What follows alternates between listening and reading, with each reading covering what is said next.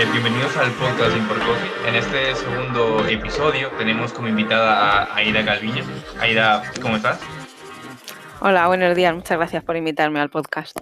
Muchas gracias a ti por, por venir. Eh, bueno, lo primero de todo, me gustaría que, que contaras a, lo, a, la gente que nos escucha quién es Aida Calviño, un poco a qué te dedicas.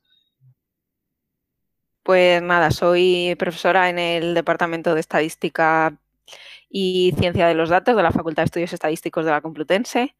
Imparto clases en el grado de Estadística Aplicada y en el máster de Minería de Datos e Inteligencia de Negocios. Y además soy exalumna de la misma facultad. Cursé hace algunos años la diplomatura en Estadística cuando existía y el grado en Estadística Aplicada. Eh, formé parte de la primera promoción. Y básicamente esa soy yo impresionante realmente. Eh, a mí me gustaría preguntarte, ¿cómo te describirías eh, a ti con 16, 17 años antes de empezar la universidad? Complicada la pregunta. Eh, pues estaba perdida, como todos esos años, imagino.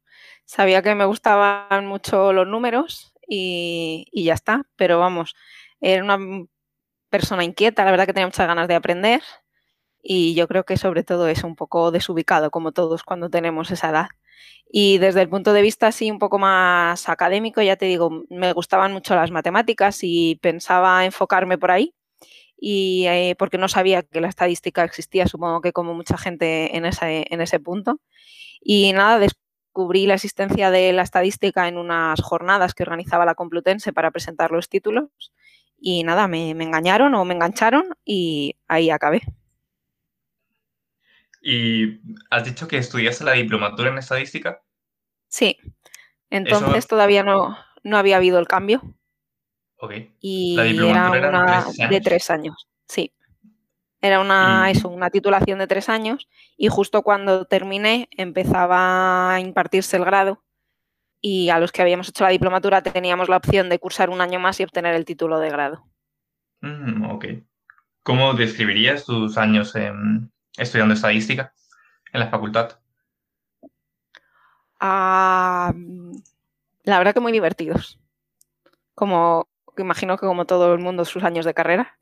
Y además al ser una facultad muy, muy pequeña, nos, siempre nos cuidaban mucho y había un trato muy personal.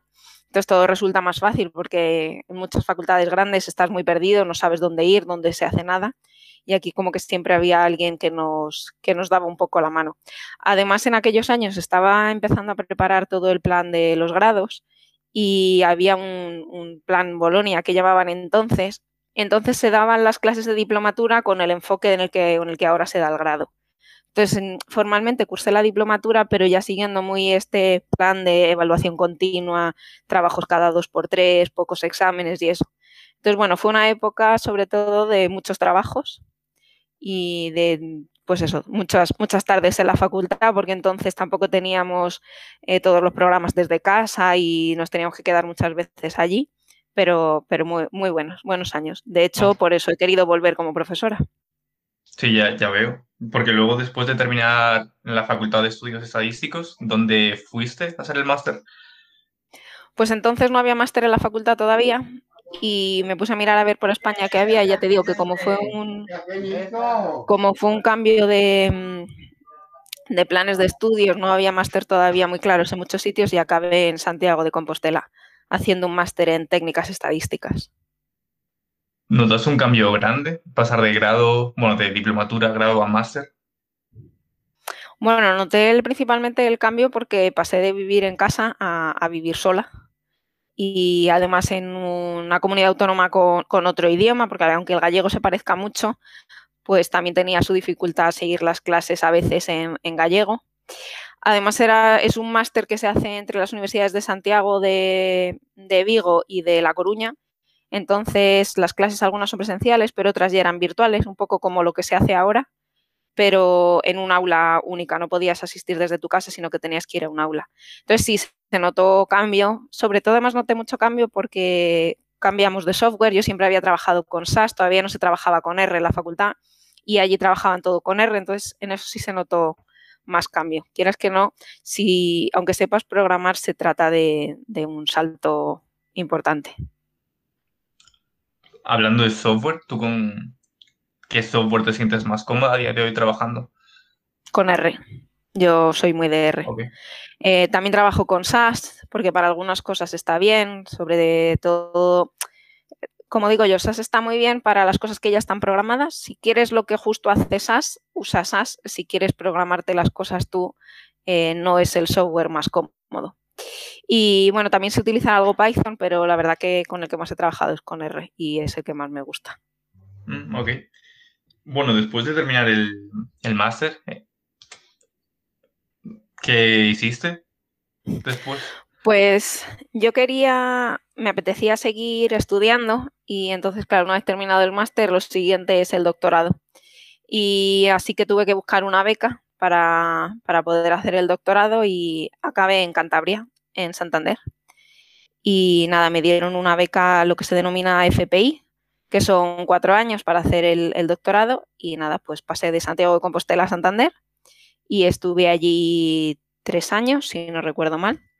Y bueno, mientras estuve allí también hice estancias en el extranjero y eso, así que me he movido, me he movido bastante, la verdad. hablando de las estancias en el extranjero, eh, hay un, un vídeo tuyo en la Facultad de Estudios Estadísticos, creo que se llama mm, como quieres ser profesor universitario o algo del estilo, y dices eh, que viajar es lo que nos abre la mente eh, desde un punto de vista personal y profesional. Y según dijiste, habías hecho estancias en Canadá, Hong Kong y Brasil. ¿Cómo fueron esas estancias en esos países? Pues muy diferentes entre sí, porque la verdad que si, te, si lo ves en un mapa es como que están lo más alejadas posibles y la forma de trabajo y la personalidad y la forma de vida son muy diferentes en unos y de otros. Entonces, nada, gracias a la beca esta que te comentaba, pues te, permite hacer una estancia al año de varios meses en una universidad de otro sitio y tienes que hacer pues investigación en la línea de tu tesis doctoral. Y entonces primero estuve en Canadá y que me vino muy bien, sobre todo porque para mejorar el inglés. Es verdad que hablaba bastante bien inglés porque en el doctorado no, no te queda más remedio pero vivir allí cuatro meses y que todo sea en inglés, pues es lo que te hace, yo creo, dar un salto cualitativo. Después estuve en Hong Kong y eso fue un choque cultural muy grande porque al final la cultura oriental es muy diferente a la nuestra, y, pero bueno, lo disfruté mucho también.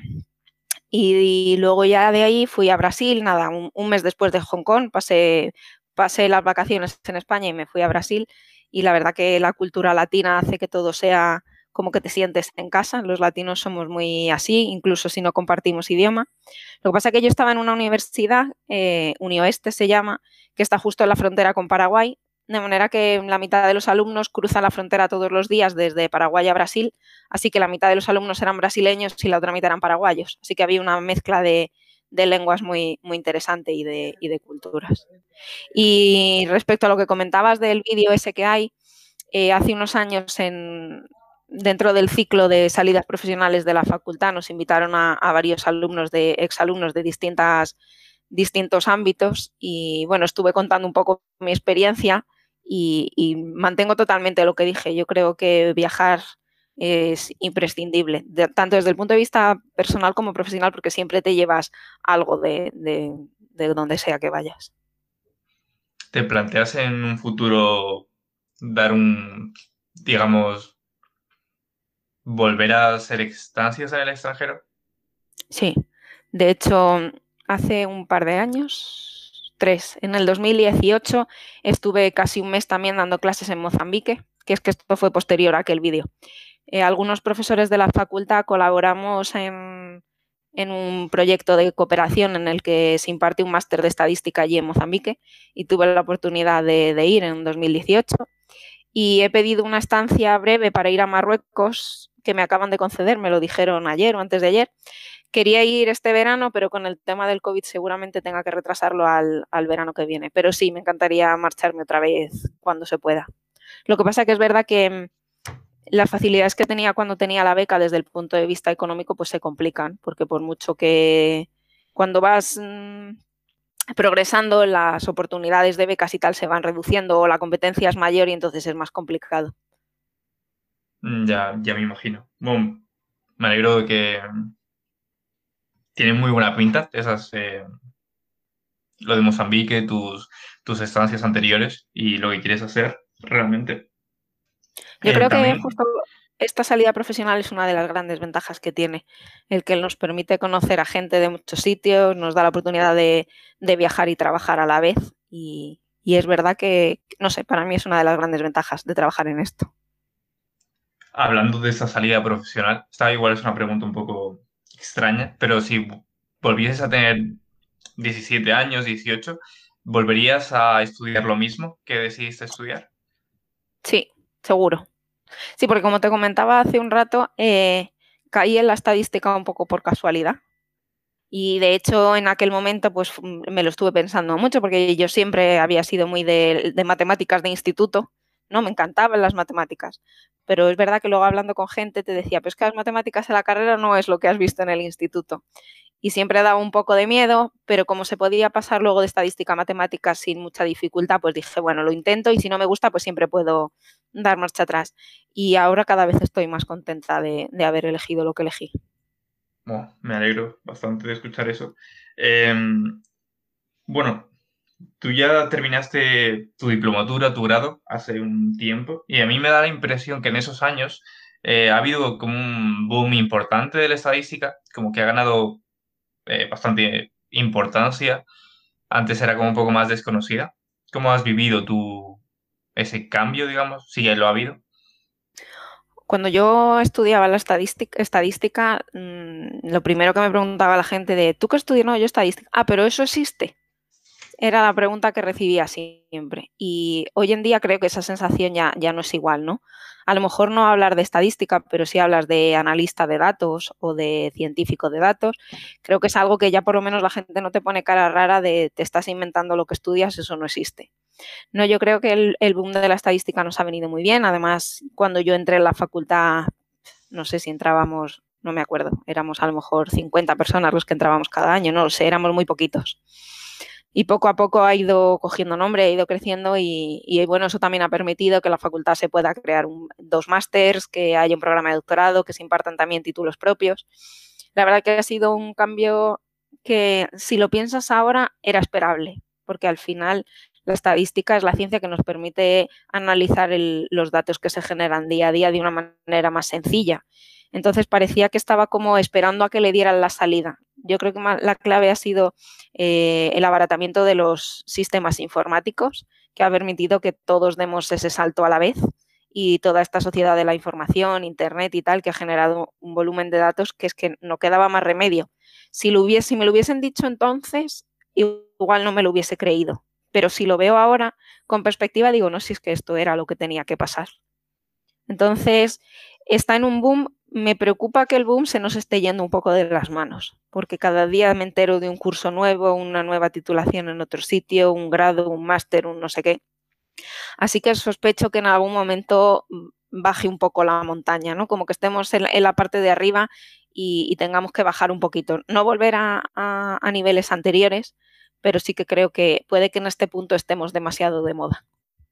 Mm hablando un poco de, estadística, un poco más a fondo, a día de hoy, bueno, tú, bueno, como has dicho, tu trabajo como es seguir estudiando a día de hoy.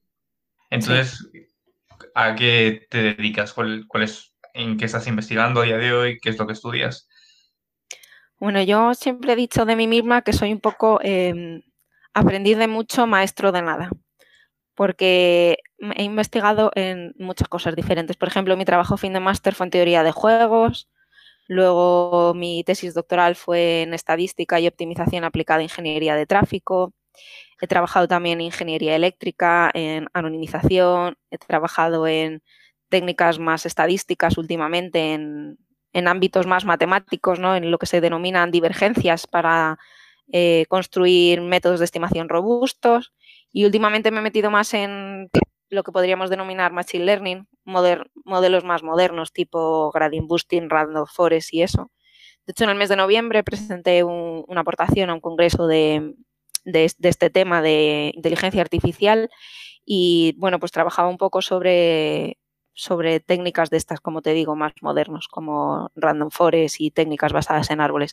Así que he trabajado un poco en, en todo. No, no termino de... Hay compañeros o profesionales que estudian y se centran casi toda su trayectoria profesional en lo mismo, yo voy saltando de unos a otros. Además tengo la suerte o la desgracia, no sé muy bien, de que como he sido la última profesora en incorporarse a la facultad en mi departamento, pues tengo que cambiar mucho la docencia de las asignaturas que imparto cada año. Así que cada vez que tengo que impartir una asignatura nueva, me lo tengo que reestudiar todo. Y así que, pues eso, ese es mi trabajo. Mi trabajo es estudiar y luego explicar lo que me acabo de estudiar. A la hora de, por ejemplo, has dicho que algunas partes que has estado investigando eran más matemáticas. Eh, ¿Has notado como una falta de, digamos, de matemáticas puras al haber estudiado estadística? Interesante pregunta. Eh, no he notado una falta, pero sí que es verdad que cuando uno empieza a investigar en áreas más puras, como has llamado tú, más matemáticas, hacen falta conceptos que desde el punto de vista quizá más estadístico o más aplicado no son necesarios, ¿no? Entonces hay muchos fundamentos teóricos o mm, que no te faltan, porque en el fondo, cuando tú te pones a investigar hay muchas cosas que no sabes. Lo importante es tener una base a partir de la cual puedas partir. Y creo que en la facultad sí que se da esa base, ¿no? Por ejemplo, pues hacer una integral muy complicada, pues muy complicada esta justo no sé cómo se hace, pero como he hecho muchas anteriores de otro estilo, tengo las herramientas suficientes para poder coger un libro y profundizar en aquello específico que yo necesito. Entonces ya te digo que es verdad que no se llegan a niveles tan profundos, pero creo que tampoco es necesario al nivel de, que, del que requieren los alumnos y la formación que se requiere para trabajar luego en el mundo real, que es un mundo más aplicado en el que, por suerte, por desgracia, los fundamentos teóricos más matemáticos casi nunca se cumplen, ¿no? Muchos de los teoremas matemáticos empiezan suponiendo que no sé qué, no sé cuántos, y tú llegas al mundo real y tus datos no cumplen nada de eso y tienes que intentar apañar algo que se parezca y que dé buenos resultados. Entonces, lo importante es tener un mínimo, una buena base, que yo creo que en, nuestra facultad se, proporciona suficiente. Y luego, a partir de esa base, pues según te vaya llevando la vida por unos caminos o por otros, pues ser capaces de coger un libro o verse uno de los millones de tutoriales que existen en YouTube para recordar o ampliar esos conocimientos. Realmente, ahora que mencionas lo de YouTube, me llama la atención que, sobre todo relacionado con estadística, hay gran cantidad de vídeos realmente y yo creo que están bastante, bastante bien. Y con respecto a lo que has comentado de el mundo real, un poco eh, los teoremas matemáticos que tiene, hacen muchas suposiciones, ¿tú crees que en la universidad a día de hoy eh, se está preparando bien a los estudiantes para luego ir y trabajar en el mundo real? Yo quiero creer que sí, porque formo parte de, del personal que se encarga de formar a los estudiantes.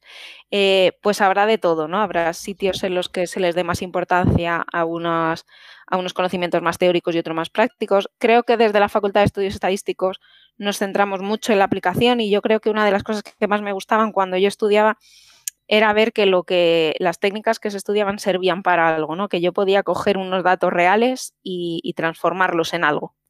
Y eso creo que es algo que es lo que hacemos bastante hincapié desde la facultad. No sé si tú tienes la misma sensación como alumno, de que, y sobre todo ahora que los datos cada vez están más accesibles, yo como profesora cada vez intento más buscar en Internet, busco unos datos que se parezcan del INE, del CIS, de Estados Unidos, de donde sea que encuentre, para que se vea la efectividad de las técnicas que explicamos porque al fin y al cabo, aunque los datos que podamos acceder son datos públicos y tienen algunas características diferentes a las que se pueden utilizar luego en el mundo de la empresa privada, yo creo que ya se va haciendo el cerebro un poco a de qué sirven estas técnicas de verdad, no solo sobre el papel cómo deberían funcionar, ni con datos inventados, porque muchas veces los datos inventados son maravillosos porque te lo estás inventando y entonces quedan muy bien, los típicos ejemplos de clase, pero yo creo que podernos enfrentar, que os enfrentéis a los datos reales desde el principio, creo que es la clave para que se salga bien formado. Y no sé si se hace bien en toda la universidad, igual nosotros tampoco lo hacemos perfecto, pero ese es el principal enfoque que creo que le estamos poniendo y nuestro elemento diferenciador.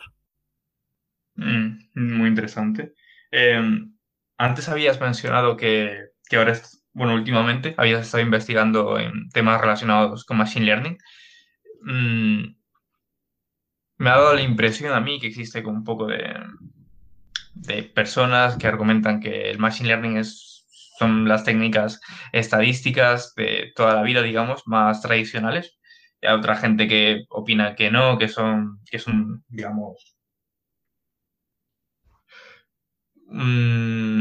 una forma un poco diferente de concebir el problema. ¿Tú cómo, cómo ves esto? Bueno, yo creo que todas estas técnicas de, bueno, como queramos llamarlo, machine learning, aprendizaje automático, inteligencia artificial, minería de datos, todas tienen la misma base común de la estadística clásica. Pero como suelo comentar yo el primer día de clase en el máster de minería de datos, hay muchas cosas que se incumplen desde el punto de vista de, los datos masivos o el Big Data que hacen que muchas de las técnicas clásicas no se puedan utilizar. Así que lo que hacemos es coger lo mejor de la estadística clásica, lo adaptamos al nuevo contexto y eso es lo que da como, como resultado, eh, pues eso, el Machine Learning eh, del que hablamos ahora. Pero si la estadística clásica no se hubiese podido hacer. O hay otras herramientas, por ejemplo, como las redes neuronales. Las redes neuronales se inventaron hace mucho tiempo, aunque parezca que es el, el boom ahora. ¿Qué pasa? Que para que las redes neuronales funcionen bien, hacían falta ordenadores muy potentes y no lo había. Y lo mismo pasa, por ejemplo, con el gradient boosting o el random forest, estas técnicas basadas en árboles que lo que necesitan son ordenadores muy rápidos. Entonces, sí, se puede ver como la estadística 2.0 si queremos, porque sin la estadística 1.0 no, habría, no estaríamos en este punto, pero sin los ordenadores no podríamos llegar hasta aquí. Entonces, bueno, es un poco una combinación de todo, creo yo. Sin desmerecer la estadística más clásica, creo que, sí que es una, un paso adelante. Y eso no quiere decir que la estadística clásica no se siga pudiendo utilizar, porque parece que en todos los contextos la cantidad de datos tiene que ser ingente, pero pensemos, por ejemplo, en, cuando se intenta determinar la fiabilidad de un producto, tú no puedes mm, romper 100.000 lavadoras para ver qué duración tienen, porque eso desde el punto de vista económico es inviable. La estadística clásica, la que trabaja con muestras pequeñas, sigue siendo imprescindible. Entonces, está bien que esto avance, va para unas cosas y la estadística clásica sigue, siendo, sigue funcionando bien para otras. Mm, ok. Hablando un poco de inteligencia artificial, ¿tú crees que a día de hoy, digamos que se está usando un poco de esa palabra y puede que no sea tan inteligente como se quiere hacer ver? yo sí me pongo a pensar lo que hubiese entendido por inteligencia artificial hace unos años, ¿no? cuando empezaban a hablar de robots y no sé qué, desde luego no se parece en nada a lo que se entiende hoy en día por inteligencia artificial. Es posible que sí que se esté abusando, porque es verdad que son programas, modelos o tal, que, aprenden más rápido que tú cómo, está funcionando pues, el, el fenómeno que estés estudiando, pero tampoco es que nos vayan a superar, por decirlo de alguna manera. Entonces, creo que si uno le dice a alguien que no sepa de estadística o de machine learning o de minería por la calle que entiende por inteligencia artificial, creo que ninguno va a decir nuestros modelos, ¿no? Dirían más que inteligencia artificial se asemeja al robot aspirador que te limpia la casa que a un modelo de predicción con el que nosotros estemos acostumbrados a trabajar. Entonces, sí, yo creo que se puede, se está usando. Con lo que sí he notado que ha bajado un poquito es con el tema de Big Data, ¿no? Parecía que todo el mundo hablaba de Big Data hace unos cinco años o así, fue una locura. En realidad nadie hacía Big Data porque no se tenía la capacidad y ahora parece que nos hemos relajado un poquito con esa palabra. ¿Tú crees que en el futuro, a mí, pues bueno, me da la impresión que, bueno, hay como un grupo de gente que se dedica, digamos, exclusivamente a investigar en cómo conseguir inteligencia artificial ¿Tú crees que dentro de 10, 20 años se va a dejar un poco de, de basarse en datos, en estadística, y se van a buscar otros, otros métodos, digamos, para conseguir inteligencia? Yo creo que los datos van a, van a seguir siendo imprescindibles, porque al final, para que haya inteligencia y se aprenda, ¿no? Porque al final estos modelos lo que hacen es aprender, necesitan aprender de algo. Eh, que la forma de aprender sea exactamente igual que la de ahora, no lo sé, pero sospecho que lo que te comentaba antes, se va a seguir basando en esto porque se lleva trabajando con datos desde hace más de 100 años y hay muchos de los conceptos que se han determinado entonces que siguen funcionando ahora. Es como si hablamos de construcción de edificios, no se construyen igual, pero los fundamentos básicos de por qué la casa no se cae sigue siendo la misma ahora que hace 100 años. Entonces es posible que quede como más lejos el fundamento, pero yo creo que seguirá estando allí. Y desde luego los datos van a seguir siendo imprescindibles. No sé si seguramente no se recopilen de una manera clásica, como podemos pensar en el típico entrevistador del CIS o del INE que, que te llama por teléfono y te pregunta a quién vas a votar en las próximas elecciones. Es posible que esa parte ya no, pero creo que los fundamentos estadísticos o de análisis sí que van a seguir teniendo un fundamento importante en lo que conocemos hoy en día. Me entiendo. Bueno, cambiando un poco de tema de lo que hemos estado hablando ahora, eh, encontré una publicación tuya relacionada con la implementación de, de Kahoot en las aulas, creo que fue en el curso pasado. Sí. ¿Podrías contar un poco cómo, cuáles fueron las conclusiones finales al implementar esto? Bueno, esto fue un, proyecto que propuse yo en la facultad dentro del marco de los proyectos de innovación docente que, que convoca la Complutense. Eh, para utilizar Kahoot, que es una herramienta que parece que se usa bastante desde el punto de vista de los estudios secundarios en los institutos y, tal. Incluso se utiliza bastante dentro de las formaciones a nivel de empresa, en empresa privada. Pero veía que en la, universidad pues que no se está utilizando todavía mucho, así que mm, propuse a todos los mm, profesores de la facultad a quien le, le apetecía unirse a probarlo y ver qué pasaba. Eh, iba muy bien la cosa hasta que llegó el COVID y claro, con el COVID pues se nos complicó mucho porque Kahoot es una herramienta que funciona mejor en entornos presenciales. Se puede plantear también en entornos virtuales, pero es una herramienta más divertida si se está en presencial. Entonces, al final, mm, pues íbamos a utilizarlo en muchísimas más asignaturas y se nos acabó limitando bastante. A pesar de ello, eh, sí que tuvimos oportunidad de analizar todo el uso que le habíamos dado en el primer cuatrimestre y nuestras conclusiones era que es una herramienta que no es que haga que mágicamente los alumnos queráis atender más o aprendáis mucho más rápido, pero sí que es una herramienta que en primer lugar hace mejorar el ambiente en el aula, tanto para vosotros como para nosotros, hace que la cosa esté un poco más relajada y uno aprende mejor y explica mejor cuando está relajado que cuando está tenso, eso es así. Otra cosa que sí detectamos es que sí que os permitía lo notábamos nosotros, pero también nos lo comentasteis vosotros en las encuestas que os realizamos, que permite detectar lagunas de conocimiento, ¿vale? No pretende que, no, consigue que aprendáis mucho mejor, pero sí que uno sea consciente de, vale, esto no lo había entendido absolutamente, porque yo pensaba que era la A y ha sido la C, pues esto resulta que no lo había entendido. Entonces, una herramienta que puede ser útil no, no es magia, porque es verdad que, estas herramientas, aunque son útiles, pues no, resuelven la vida del profesor de una forma maravillosa.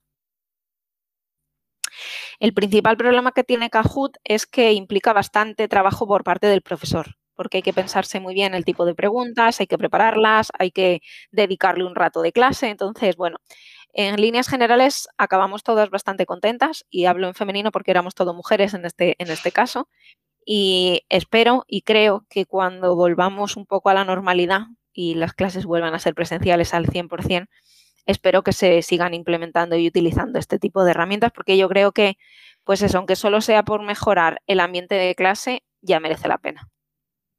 A mí personalmente eh, lo tuve en algunas asignaturas y me gustó, estaba bastante bien realmente, me pareció interesante para aprender. Me alegro. Un poco, y bueno, Ahora, bueno, es un poco extraña la docencia a día de hoy y la del curso pasado, sobre todo el segundo cuatrimestre. ¿Tú crees que cuando superemos esta pandemia vamos a volver a toda la docencia presencial como estábamos acostumbrados o se va a empezar a mezclar más dando clases online, docencia presencial combinándolo?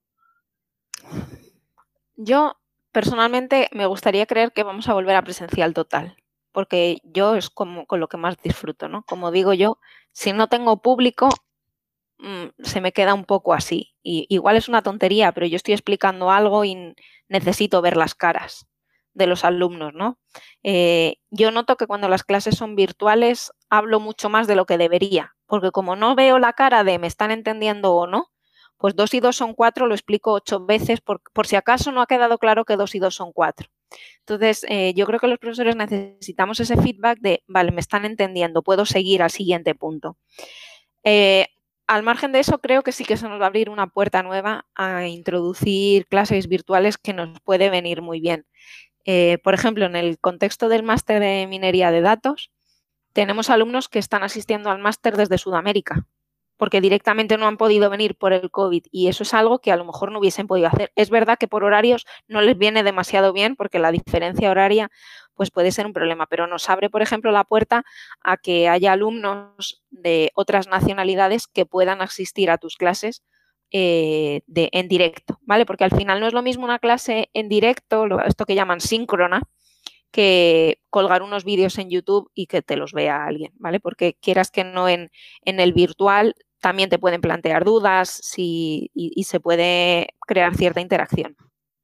Mm. Yo quiero creer que va a ser principalmente presencial, pero que quizá aprovechemos para las buenas cosas que ha tenido todo esto, pues igual sí que sacar ventaja o un, alumno que se le ha roto una pierna y no puede venir a clase, pues poder ponerle la cámara y que no pierda. Entonces, si ya hemos invertido en esas infraestructuras, igual facilitarnos tanto a nosotros como a pues eso, como cualquier alumno, el, que puedan asistir a las clases de una manera más sencilla.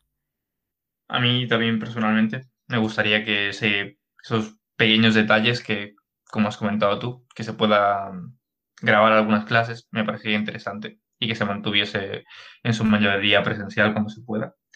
Mm. Eh, bueno, Aida, mm, yo no tengo más preguntas. Eh, muchas gracias por, por hablar conmigo y, asistir al podcast por Coffee. No sé si tú tienes alguna cosa que quieras comentar. Bueno, quería darte las gracias por invitarme, pero sobre todo por crear este podcast que permite que distintas personas de, este área pues puedan charlar contigo y abrir un poco al, mundo eh, este, este área de conocimiento que a lo mejor sigue siendo, aunque esté tan de moda, un poco desconocido, ¿no? Es la típica cosa que la palabra suena mucho, pero ¿qué quiere decir? ¿Qué hay detrás de esa palabra? Igual es lo que queda un, poco más, más lejano. Así que nada, darte las gracias. Espero que, que hayas pasado un rato interesante y, nada más. Muchas gracias a ti, Aida, y ya nos, veremos. Muy bien. Eh,